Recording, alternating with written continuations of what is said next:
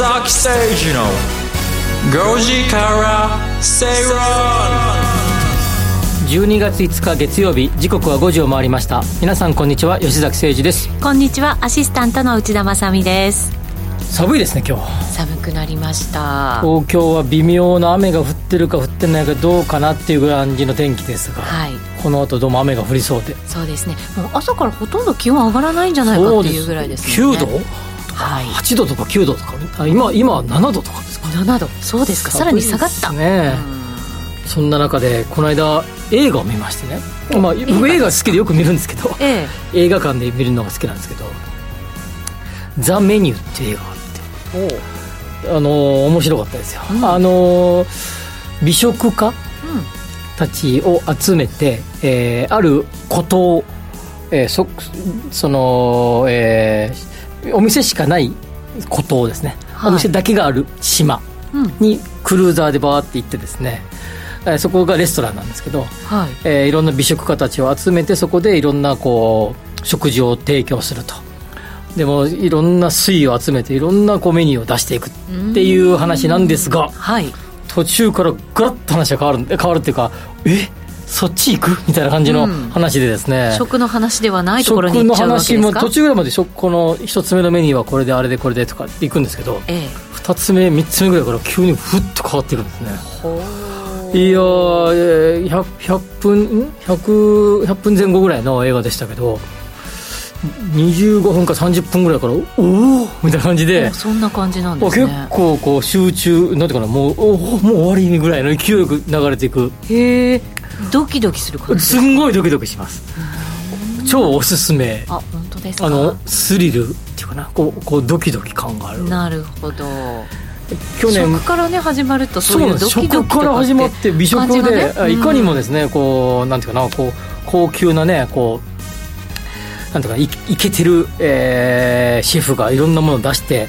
こうおいしんぼ的な話かなと思いきや、はい、全然違う話になって意外な展開がね。最後のあの落としどころとかも結構おおそうきたかみたいな感じで、うん、なんとなく考えさせられるようなですね、えー、映画にしあのストーリーに仕上がっていて、はい、面白かったですね。そうですか。今年もいっぱい映画見ましたけど、ええ。まあでも言ってもですね3回見た「トップガンマーヴェリック」が一応見ましたけど3回も行きましたけど、えー、行きましたね。それに次ぐぐらいのおっていう感じでしたね。それ興味深いですね、はい、もしもねどいつまでやってるか知りませんが あの少なくとも、えー、今日まではやってたと思いますので。私も「トップガン」は2回見ましたけどね。おいトップガンね。はい、はい、あのあれですよ。前回のやつも一緒に流してくれるパターンがあったんですよ。ありましたね。行きましたそれに。だから2本連続で1作目と2作目を連続で見るっていう、あでもクルーズトムクルーズ。クルーズトムは今でも若いですよね。はいかっこいいですね。60歳ですからね。ええ。ええ。ああありたいですね。あありたいですよね。あの最後に、ね、まあちょっとネタバレかあんまり見てない、まあ、ダメですよトップガンはでもあのいいんじゃないですか。もう結構経ったから、ね。えー、最後に F15 が出てくるでしょ、うん、あの辺とかかっこよかったですね。かっこよかったですね、えー、いやもうね映画っていいっすね。なんかそんな評論家？評論家。どこかの評論家？みたいな。映画好きなんですよ。まあでもそういうふうに感じる時間ってやっぱりすごい豊かだなと思ったりするわけですよ。映画見てる時間は気持ちが豊かになりますね、ね、そうですよね。ということで今日はツイッターで募集するメッセージ。あなたが人生の中で豊かさを感じることは？というテーマです。いいですね。藤崎さん映画を見ている時間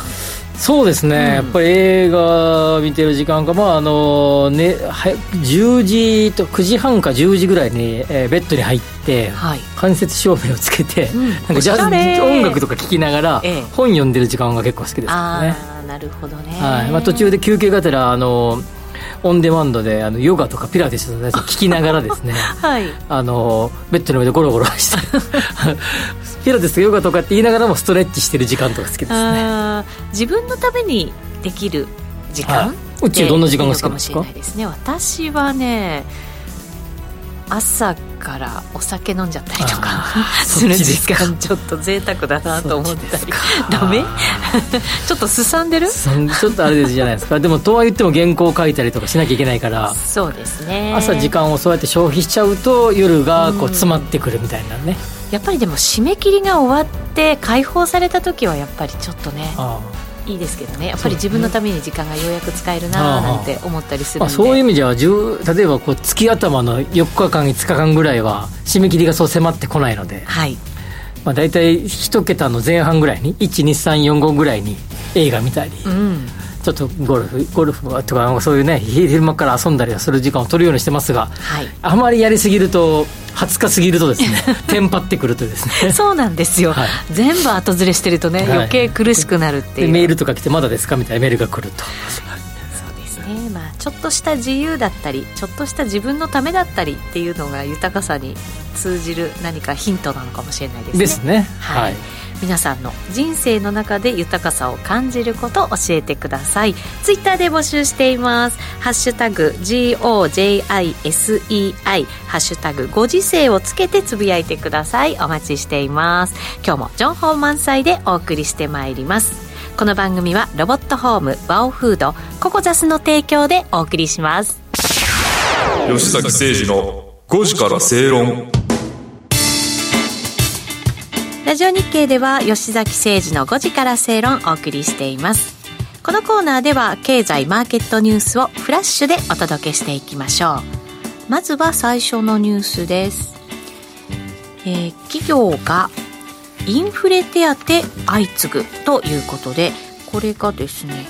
11月30日水曜日の朝刊ですね、うん、従業員の生活を下支えするインフレ手当を支給する企業が相次いでいるということです。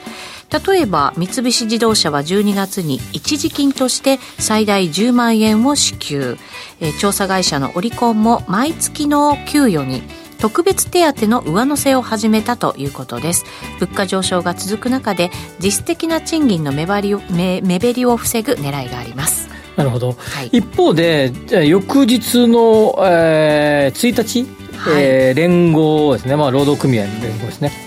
春闘。が、えー、2023年の春闘で5%程度の賃上げ要求を掲げると。い。う、うん、はい、この話相反する話ですよね。お特別なもので出す企業。そして我々は5%程度のベアですね。ベアそうですね。ベースアップですよね、はい、を狙っていると。はい、はい、つまりこれはですね、まあ、企業、えーとまあまあ、要は、まあ、物価上昇に今ありますよと、うん、いうことは、まあ、間違いなくて、はい。まあ、3%台の、まあ、インフレ状況にありますよと。いうところなんですが企業側からすればベースアップよりも、まあ、一応企業企業とすればそれに、えー、従業員の方の、えー、生活支援のためにまあ、一時的なインフレ手当を出しますよと。はい、で、えー、労働組合型、まあ、まあ従業員側は、ベースアップをしてくれと。うん、これって、企業からすれば、ベースアップじゃなくて一時金。はい、でも、従業員側からすれば、ベースアップをお願いすると。うん、このですね、この意見の相違ですね。溝が埋まるか溝が埋まるかとどんな形で埋まるのかどうなのか、まあ、給与にインフレてインフレに対応した特別手当を上乗せするっていうパターンがまあ多いようですが、でこれをですねベースアップにしちゃうとですね、まあ、それが一旦上げると下げれない。いやそうですよね、ね、企業としては負担が増える。負担が増える、まあ、高級的な負担が増える、まあ、このこの間に企業業績もずっと右肩上がりで上がっていけば問題はないんだけれども、はい、まあ、それが先行きは不透明だと考えたときに、まあ、今の生活支援に呼応するかのように、あこうするためにインフレ手当で、まあ、一旦はそれでいかがでしょうかと。いうとこですよね、ね、もちろんインフレがずっと続くかって言われたら日本の場合は構造的な問題があって、ねはい、もしかしたらそうはならないんじゃないの、ね、ってい。うね、はい、はい、考えもありますよね。このもうちょうど30日の日経と2日の日経、まあ、あの当然報道日ベースでそれですがこの1日おいてのこの2つの記事はものすごい対照的な記事なんですね。はい。ええ。まあ、その2つを比較するとこう、まあ、現在の日本の労働環境が見,、えー、見て取れるんじゃないかなと思いますね、うん、あ労使関係が見て取れる、はい、はい、そうですね。これ専門家が言うと、うん、あのまあ来年のその春の春闘では、うん。まあ、2.5%から2.7%ぐらいのベアアップはあるんじゃないかと、うん。うん、ただ、それが毎年続いていくかって言われたらそうではなくて、うん、やっぱり1%台に落ちていくよっていうような見方らしいですけどね。えまあ、でも、えー、2000年代に入って、えー、まあ、えー、なんていうかな、こう、年功序列的な、ずっとこう、賃金が上がっていく形にと、それと合わせるか、合わせて、えー、その、インセンティブ給、うん、まあ、賞与などでの、えー、上限をつけてですね、上下をつけて、インセンティブ給を導入していく企業が増えた。はい。という中で、まあ、それが定着してきているので、まあ、えー、これまでの日本の、こうえー、まあ、一斉に上がっていくスタイルじゃなくなってきていると。あの働き方もいろいろになってきてるわけじゃないですか、うん、まあ、企業としたら全部がそうなってはいないですけど、うん、家で働く時間も増えてとか、はい、まあ、働きやすさを考えながら自分で選べる、うん、だとするならば給与っていうその形態も選べないとおかしい気がしますよね。あの選ぶようになっていくんじゃないかなと思いますが、うん、まあ、本当に企業とすればですね固定費安定的に払わなきゃいけないお金をどういうふうにして回避するか。はい。えー、っていうのに、まあやえーまあ、一番そこに主眼が置かれているということですね。でもこれは日本が過去の、まあ、一度上がった給与を下げにくいですね、まあ、労働組合が強かった、はい、日本のそれまでの伝統がですね、ここにですね、良い側面と悪い側面がこう浮き彫りになってきてるんじゃないかなと思いますね。うん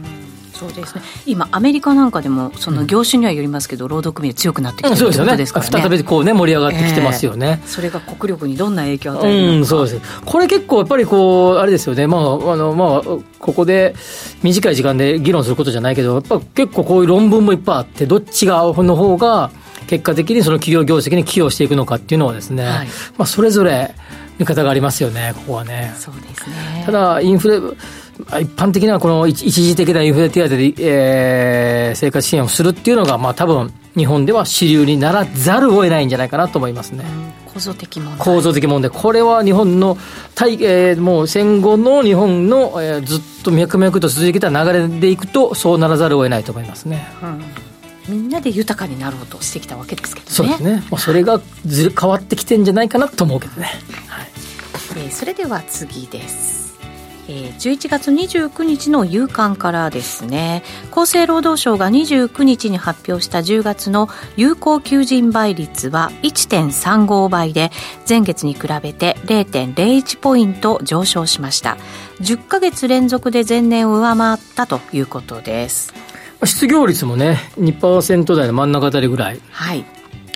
2.6%でしたっけ？それでそれぐらいで推移している中で、まあ、求人倍率は高いんだけど、まあ、マッチング状況ですね、うん、求めている企業というか業種と、えー、行きたい業種のマッチングは、まあ、なかなか、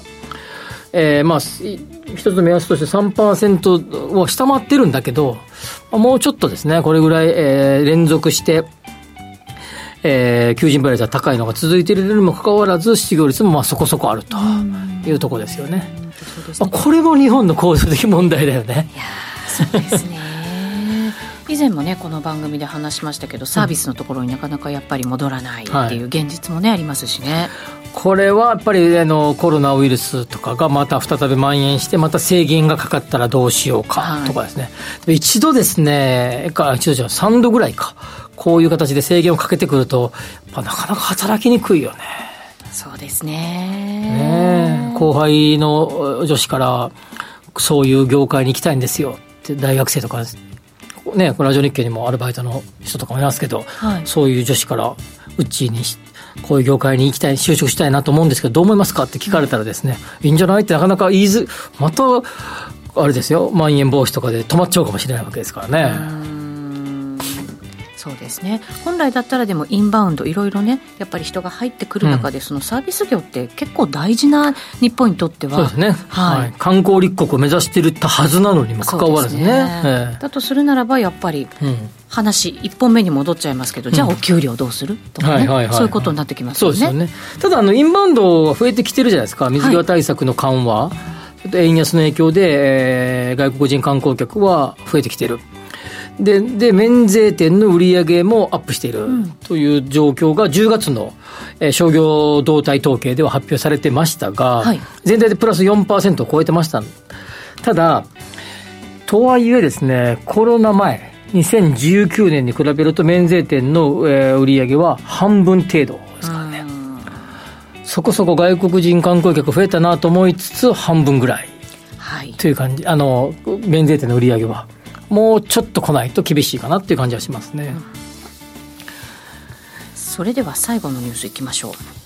海外のファンドだけでなく富裕層も日本の不動産購入に動いているということです。日本の住宅用物件などを扱う仲介業者には台湾や香港シンガポールなどアジアに住む個人からの問い合わせが急増しているということです、うん。まあ、一つはあの円安の影響、はい、前も喋ります、先週、先々週かな、中国での、えー、政政えーと、政治的不安定さ、そして中国の住宅バブルがどうも崩壊しかかっているのではないか、まあ、一部ではもう崩壊している。っていう中で、えー、比較的安全性を狙って日本への投資が増えてきていると。まあ、いうのが背景ですねだからこそ日本の不動産は下がりにくい、ね、というのが続いているっていうことですね、えー、ただ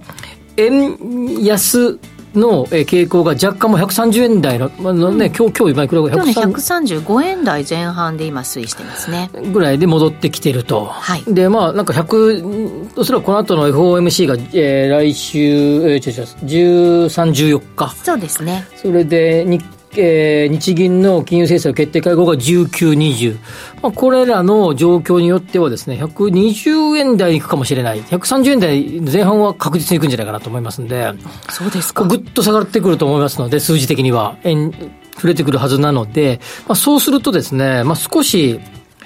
120円台になるとね、ちょっとも、一昔前ぐらいですからね。だから、低金利っていうのも追い風の追い風ですが、まあ、外国人の方々が日本の、えー、えー、金融機関から融資を受ける例ってそんなに多くないので。やっぱそうなんね。現金で買ったりする方が、はい、多いですから、まあ、そういう意味では、日本の低金利を、あの、融資を受けれる方の、えー、外国人の方はいいかもしれないけど、そうじゃない方にとっては、その低金利分はあまり関係ないということになりますね。なるほど。都心の10億円の物件も一括購入現金で。金でですね。珍しくないそうです。まあ中国との対比でいうとですねその取引が透明性があるとかですね、はい、まあ、日本の不動産取引って透明性があるとかないとか、まあ、いろんな評価があるんだけど、まあ、アメリカとかすごい透明性があるって言われてますけど、まあ、少なくとも中国を含めてアジア各国に比べたら透明性は高いと思いますので、まあ、そういう意味でもアジアの富裕層からの支持を集めているんじゃないかなと思いますね。旅行に来たらやっぱりその街全体が安全であるっていうのもねやっぱりまた大きなそうですね。まあ見に来た時にね。そうですね。はい、ですね、えー、ここまではえー、ニュースフラッシュお届けしました。お知らせの後は深読み経済指標のコーナーです吉坂誠二の5時から正論。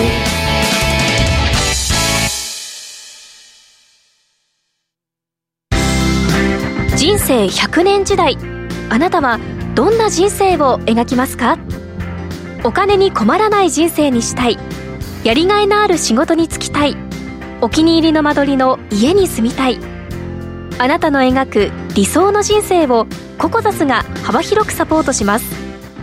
さまざまな資格を持った専門家がお金仕事住まいについて無料でアドバイス。一緒に豊かでワクワク生きる未来を作りましょう。詳しくは番組ウェブサイト右側のバナーからココザスホームページをチェック。ここでお知らせです。電話でラジオ日経の放送を聞けるラジオ日経テレドームサービスが12月31日でサービス終了となります。今後は引き続きラジコなどで放送をお楽しみください。以上、ラジオ日経からのお知らせでした。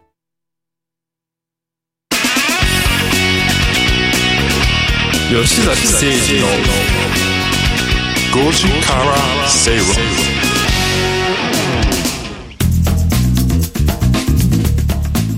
この時間は深読み経済指標のコーナーです今日はタワマン節税話取り上げていこうと思います。でもちなみにうちのが朝いっぱい引っ掛けてからラジオやってるんですかとコメントも入ってますけど。そんなわけないじゃないですか。ラジオの時はそんなことがないと、お休みの日ですよ。あそういうことですか。ね。そうですよ。さすがにね、はい、それはできません。そうですか。今日なんか多いですツイートめちゃくちゃ入ってます？すごく入ってますね。本当ですか？これからじゃあ見てみます。ありがとうございます。あのテーマも寄せてくれてますかね、はい、あなたが人生の中で豊かさを感じることは、ということなので、まあ、飲んでる人も多いですね。あ本当？仲間じゃないですか。はい、後ほどのコーナーで取り上げていこうと思いますが、はいはい、タワマン節税ですよ。この時間はニュースご紹介しますね、政府与党は高額なタワーマンションなど不動産を活用した相続税の過度な節税を防ぐ検討に入ったということです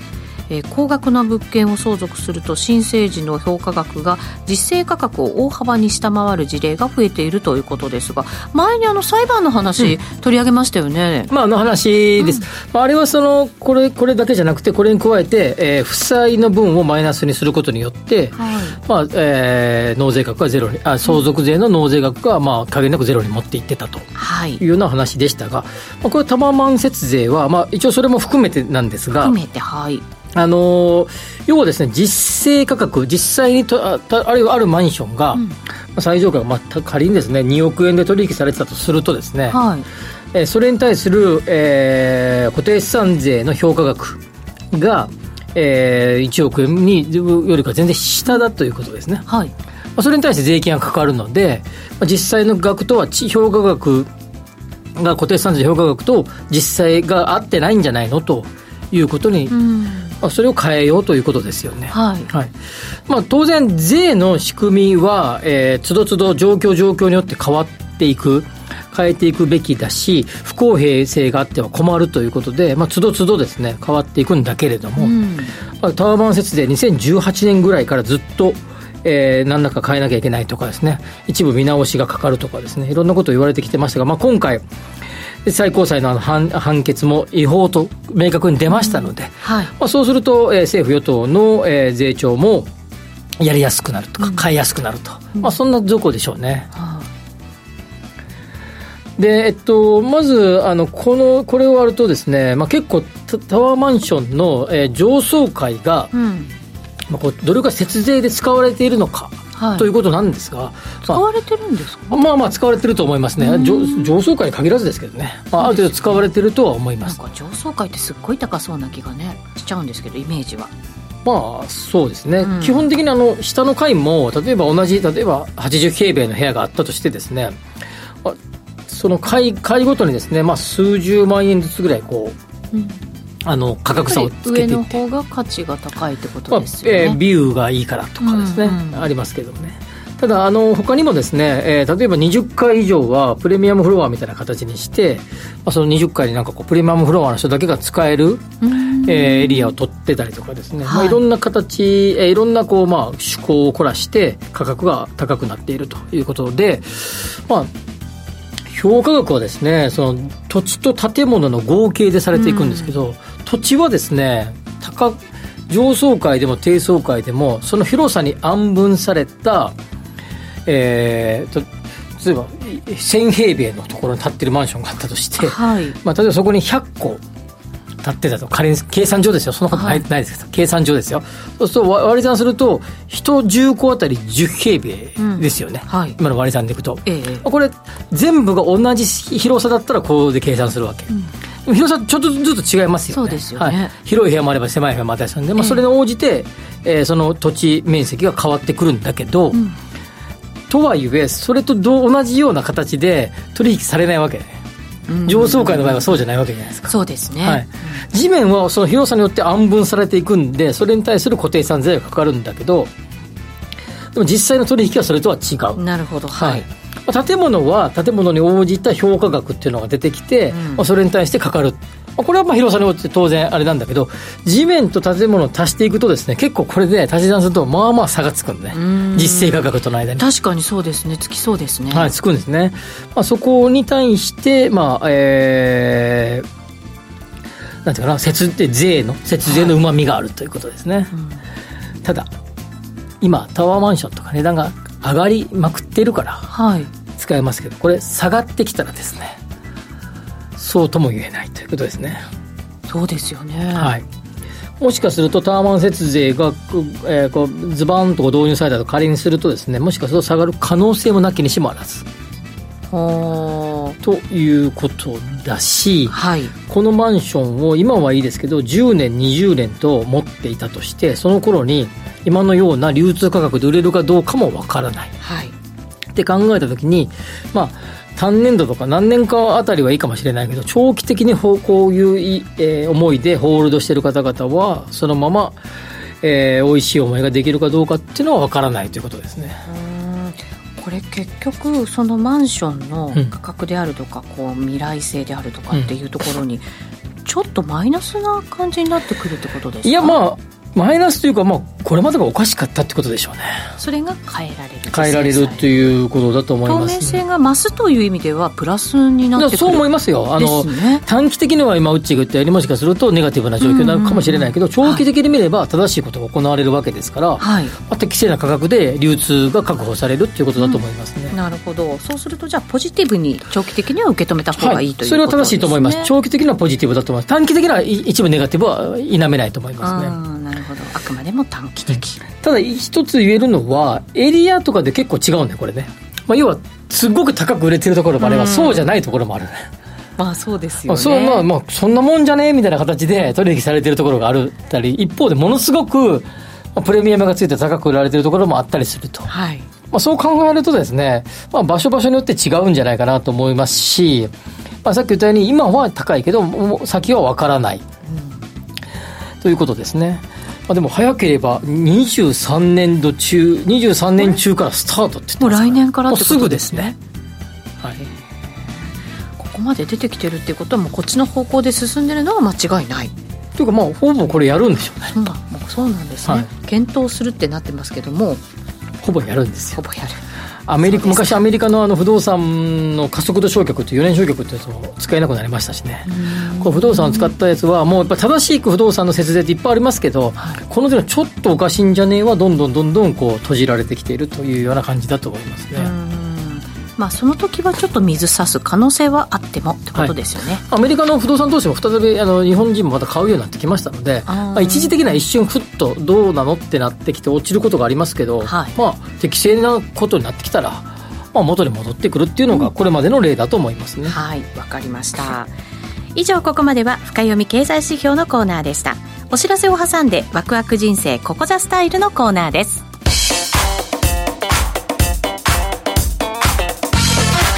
吉崎誠二の5時からスペイロン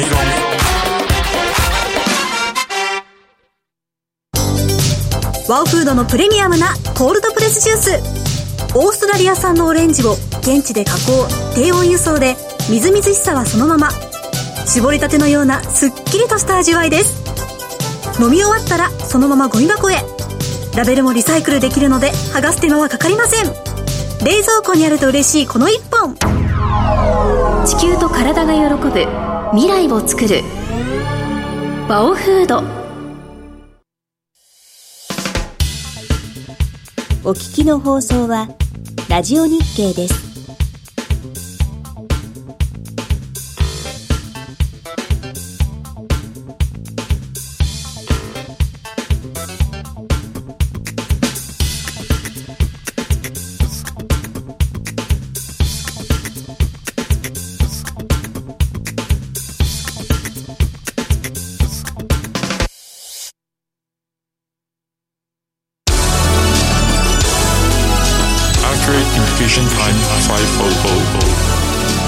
吉崎誠二の5時から正論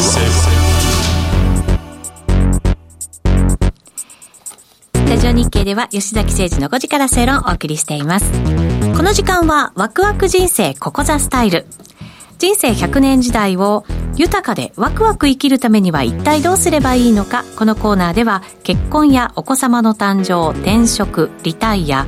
住宅購入など個人のライフイベントを充実させるヒントをリスナーの皆さんと一緒に探していきます。今日は月1ゲストココザス株式会社 CEO の安藤さんお招きしています。よろしくお願いします。よろしくお願いします。安藤さん髪型が変わりましたね。パーマかけました、うん、パーマパーマですかなるほど。初パーマじゃなくて？あの前かけてました。そうですか。ラジオで全然見えないというね。今度写真載せましょう、ね、写真載せましょう、はい、ツイッターに安藤さん、ね、こんな顔してますよ。みたいなね,、うん、ね今日あのツイッターで皆さんにメッセージを頂いてるんですがあなたが人生の中で豊かさを感じることはというテーマなんですね。安藤さんの豊かさってどんな時に感じるんですか？先ほどの話聞きながら、僕も一緒だなと思ったんですけど あの例えば焚き火してる時とか。あの昼から飲んでるのと全く同じだと思いますけど。まあ自由だったりちょっとした自分のための時間ってねすごい大事かなと思いますがそうですね。豊かさのためにってやっぱりお金もすごい大事じゃないかって思っていて、うん、今日前半はですね日本人の平均年収と世界を比較してみようということで。でそこで考えられること、うん、まあ、私たちがやっていかなきゃいけないこと？ちょっと考えていこうかなというふうに思うんですね、うん、日本人の平均年収世界で比較してみようということ。でこれ平均年収って本当に探すといろんなデータがあって、うんうんうん、どれが正しいとかってやっぱりちょっと難しいのかもしれませんけれども、うん。うん、まあ OECD とかがね出してるやつは安藤さんありますよね、はい、はい、それ見るとですね東京で見てみると平均年収これ448万円？でえっ、ー、とね中央値。日本全体で見たら397万円、ね。うん、そうです。それ中央値ですね。これ平均賃金ね。ん？どこで見てます？これです。平均賃金は、えー、平均賃金、ね、平均賃金ね。そうですそうです。中央値は東京はざっくり400万ぐらい。399万円。ああ399万円、うん、そうなんですよ。いうことですね。そうですね、はい、400万円ないんだなそうですね。まあそんな感じですよね、うん、だからボーナス1か月1か月あったとして14か月ですから、はい、まあ30万前円があれば大体420万という感じです、うん、まあなんかよくそんなもんかなって感じですよね、うん、手取り25ぐらいってことですね。ですよね。手取り25ぐらいのメインですよね、可処分所得がね、まあまあそれぐらいって感じですか？そうですよ。もう十分豊かな暮らしができるんじゃないですか？世界と比べてみると。世界と比べて。吉崎さんどうですか？世界と比べてみたらですね、うん、まず日本はですね そんな高くないですよね。今ね上から数えてみようかなと思ったんですけどいっぱい数えなきゃいけないで。もアメリカは700万超えてるのね、まあ円換算で。そうなんですよ、はい、えー、えー、とはどこかな。スイスとかも700万ぐらいですね、うん、あとは OECD の平均でいくと516万円。はい OECD の平均以下ということですね。以下なんです、うん、日本はね、はい、すごいですね。切なくなってきますね、えー、伸びてないですよねこれ。伸びて日本伸びてない。イタリアと同じぐらい。だね日本ってスペインとイタリアとかと同じぐらいって感じですか。日本の、えー、OECD 伸び率見ると、まあ、最も伸びてないのが日本ってことですね、はい、そうなんですよ、うん指摘をいただいたね日本も本当に横ばい続いてるっていう感じですけど。1997年頃からほぼほぼ横ばい、うん、バブル崩壊後。崩壊しが、まあ、消費税が3%から5%になった時ね97年っていうと。他の国は大体1.5倍から1.6倍1.2倍から1.6倍ぐらいの間で大体推移しているということですからえーと、オーストラリアで24%アップでしょ？フランスも、えー、27%アップとかなってて、まあ、日本はほぼほぼアップしてませんよとい。うような感じですね、はい、そうなんですよね、うん、まあ、もちろんずっと長く働くっていう意味では日本はやっぱりね豊かさっていうのはあるのかもしれませんけれども、はい金額が上がっていかないっていうところの豊かさを考えるとどうなのかな、う。ん、これですね。ちょっとでも数字のマジックってのはあるのでそこだけ解説しておかなきゃいけないと思うんですけど、はい、まず、えこの間にですね女性の、えー、が結婚された後も、はい、就職、えー、仕事そのままっていうのが日本爆発的に増えましたから、うん、この期間は。はい、ということで、まあ、パートとかですねあの、えーと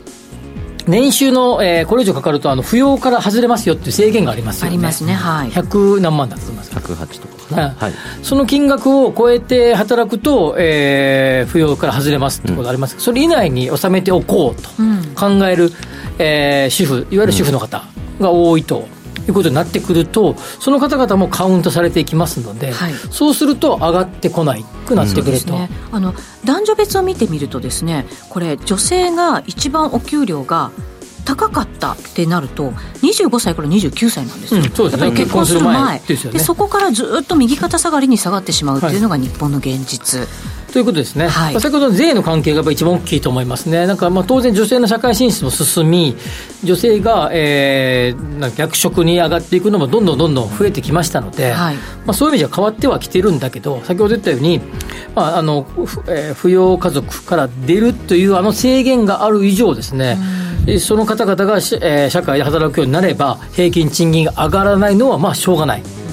ということも一方で言えるので、まあ、そういう意味ではちょっと数字のマジックが日本はあると、まあ、その間、えっと、もちろんあの他の国が女性の社会進出が伸びてこなかったのかというとそうでもないんだけどもともと結婚しても働く風習があったヨーロッパの各国はまあ、そのまま女性も一緒に上がっていったということですので、まあ、日本の、えー、個々の賃金が上がってないかというと、そうでもなくてですね、まあ、多少は上がっているっていう感じですね。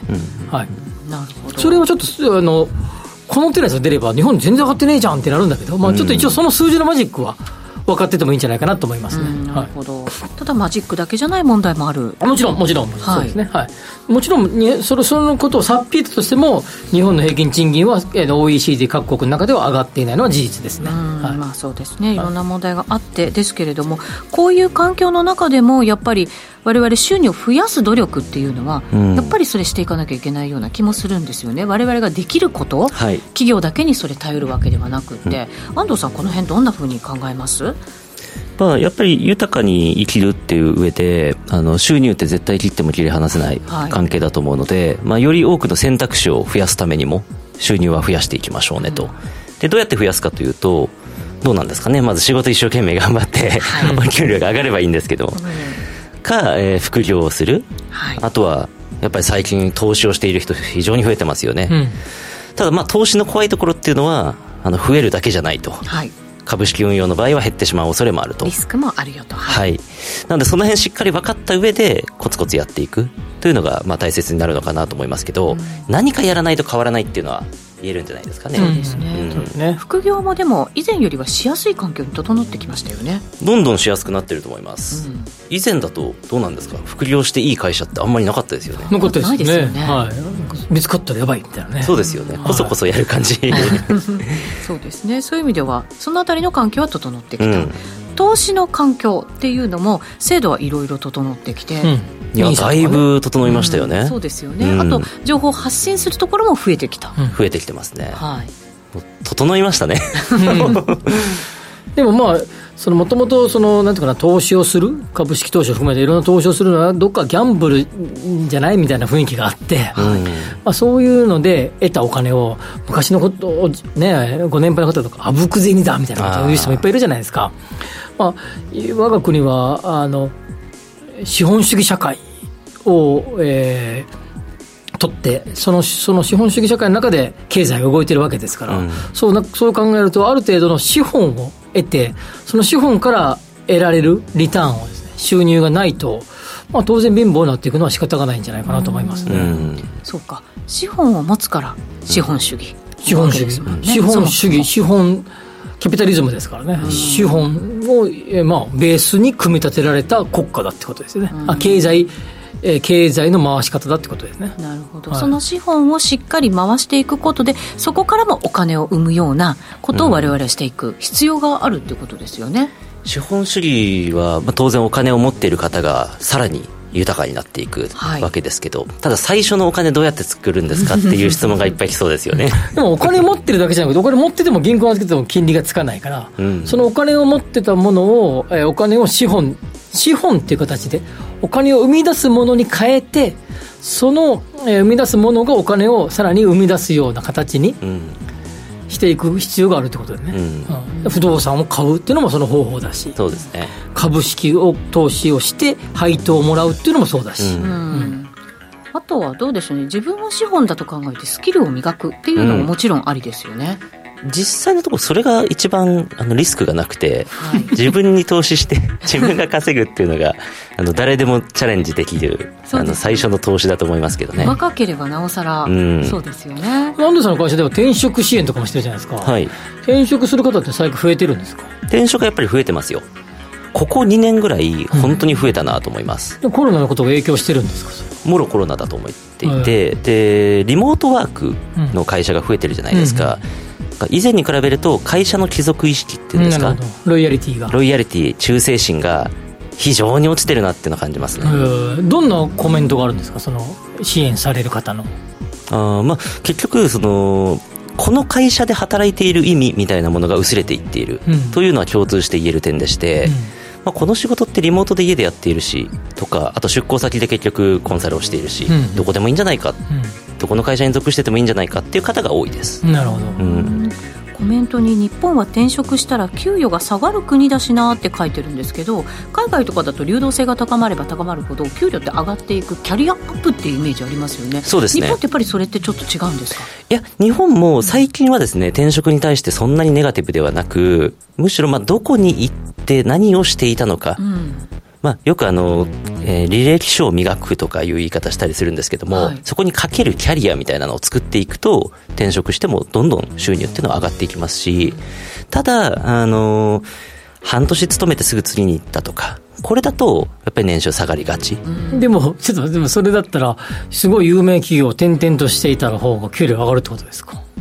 えっと、ある程度、例えば3年間でこのプロジェクトやりきりました。うんでそこで実績作りました次行きましただと実際上がってるケース多いですよ。そうなん、ね、それは多いです多いです。何をそこでやり遂げたかっていうことですか、ね、は見られますね。会社名だ会社名だけじゃなくて。会社名も大事ですし、うん、何をしてたかっていうところは結構見られますね。じゃあ採用をしようとしている企業はそういうところをしっかり見ていくっていうふうにそこも変わってきてるんですかね。そうですね。なので例えばあ、えー、どこかの会社でもうこのプロジェクトとしかもそれがなおさらなんか名前の知れてるプロジェクトだったりすると例えばそれ1年やりきって次に行く、これはもうバリュー上がりますね。まあ、当然有名なプロジェクトの方がいいと思いますけど。その経験を生かしてじゃあ次が何ができるかっていうことになってくるわけですもんね。プロジェクト X みたいな世界だね。新幹線通したぞと、ね、俺は中心人物だ。それなかなかすごいですよね。それはすごいバリューだよね。リニアやりきりましたとか。まだ退治してないけどね、はいあそうですね、黒部ダムを作ったぞ俺が中心だって、ね、結構前の話ですけど いやすごいと思いますそれ、はい、だからさっきほら会社に忠誠心がなくなったってねおっしゃいましたけどでも仕事に対してあと自分の未来に対しての忠誠心みたいなものっていうのは、ね、なんかそんなふうに変わってきますね。ねそういう、ね、このプロジェクトみたいなところに忠誠心ありますね。そうするとなんか日本も随分変わってきそうな感じしますけどね。いいねいいことですよね。豊かになりますかねどうでしょう、ええ、でもやっぱある程度仕事した後にお風呂に入ってビール飲まないとかじゃないんじゃないですか？そうですよね。まあお金が全てじゃないですからね。お酒か焚き火か。焚き火か、そうですね、時間とかね自由とかね、うん、そういうふうに転職される方ってねいろんな投資もされてる方多いですよね。多いですね、非常に多いと思います、まあ、それリンクしてるよね。なんか自分をこううまくこうなんてステージアップされてる方と投資をされる方ってなんか似たような方が多い気がするけどね自分の人生を自分で舵取りしている人っていうのは、投資やってる率が多い気がします。なるほどね、はい、だからこうやって独立した安藤さんみたいに自分で事業やってるっていうのもやっぱ舵取りですもんね。まあそうですよね。そういうのもまた一つの形、うん。そうですね、うん、ですね。皆さんからのコメントも頂いてますので、うんはい、えー、皆さんが人生の中で豊かさを感じること、うん、高見さんえー、じゃなくてごめんなさい。高見さんにも頂いてるんですけど これ前のコメントでした。とりあえず風呂入って鍋作るべって書いてあったんでそれ幸せかなと。一泊泊まるぐらいなら景色もよくて良いと思うんだけど、うん、実際住むとなとかっていうことで、タワマンの高層階がどうのこうのって書かれてますか、まあ、だけどあのまあいろんな、あの、なんていうかな、こう、こういうようなライフスタイルをっていうのをね、実現された方って多分豊かですよね。うん高見さんなりました、うん、食べることくらいではないないんじゃないかな。って食べることぐらいってね来てますけど今日の夜ほらか牡蠣の土手鍋仕込んでるんだそうですよ いいですね。いいですよね。お酒飲みたくなっちゃいますよね。セセリさんはお部屋に風呂付きの温泉に行った時は幸せ。ああ贅沢ですね。高いよね、うん、高いですね、露天風呂付き温泉あの部屋ね、うん、1年に1回ぐらい行けたら最高だなと思うでもなんかさ貧乏症か知らんけどこういう部屋に泊まった時に5回ぐらい風呂入ってるんですよ、ね 入ります。ですよね。入ります入ります。ね、最低5回みたいな気分になってます。あの下とかさ大浴場まで行く時は2回ぐらい入っても2回ぐらいやるんだけど部屋に入ったら5回 ,5 回ぐらい入る。それは普通ですね多分でも部屋のやつも入るけど大浴場にも行って入りたい。そうですよね。ね両方入りたい、はい、アルタンさんから今年に入ってから急速なインフレ進行でも他の国のストやら暴動の報道を見るたびに状況が落ち着いている日本の豊かさを感じます。おおいいいいいうん。確かに。ね、安全っていう面だったりとかね、うん、まあ、日本すごくそういうの取り上げられますよね。そうですね、うん理由ことさんのこれいいじゃないですか。コーヒーの、えー、木豆生豆、うん、飲む分だけ焙煎して、ハンドドリップをして飲む時、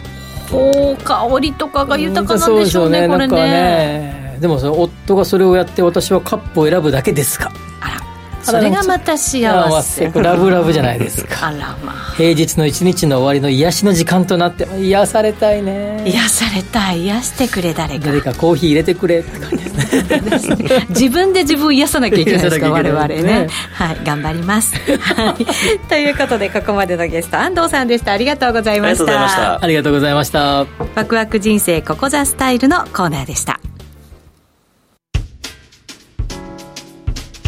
お聞きの放送は、ラジオ日経です。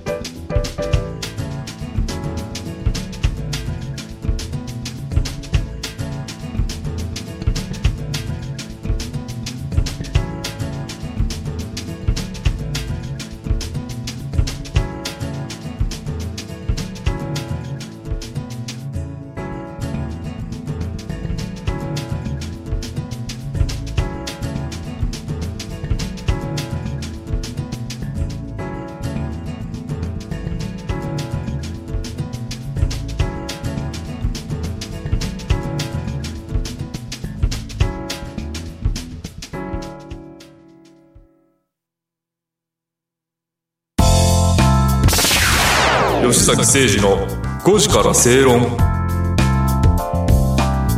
さてそろそろ番組もお別れの時間近づいてきました。安藤さんにもエンディング残ってもらいました。いいですね。ありがとうございます喋り足りなかったと。もっと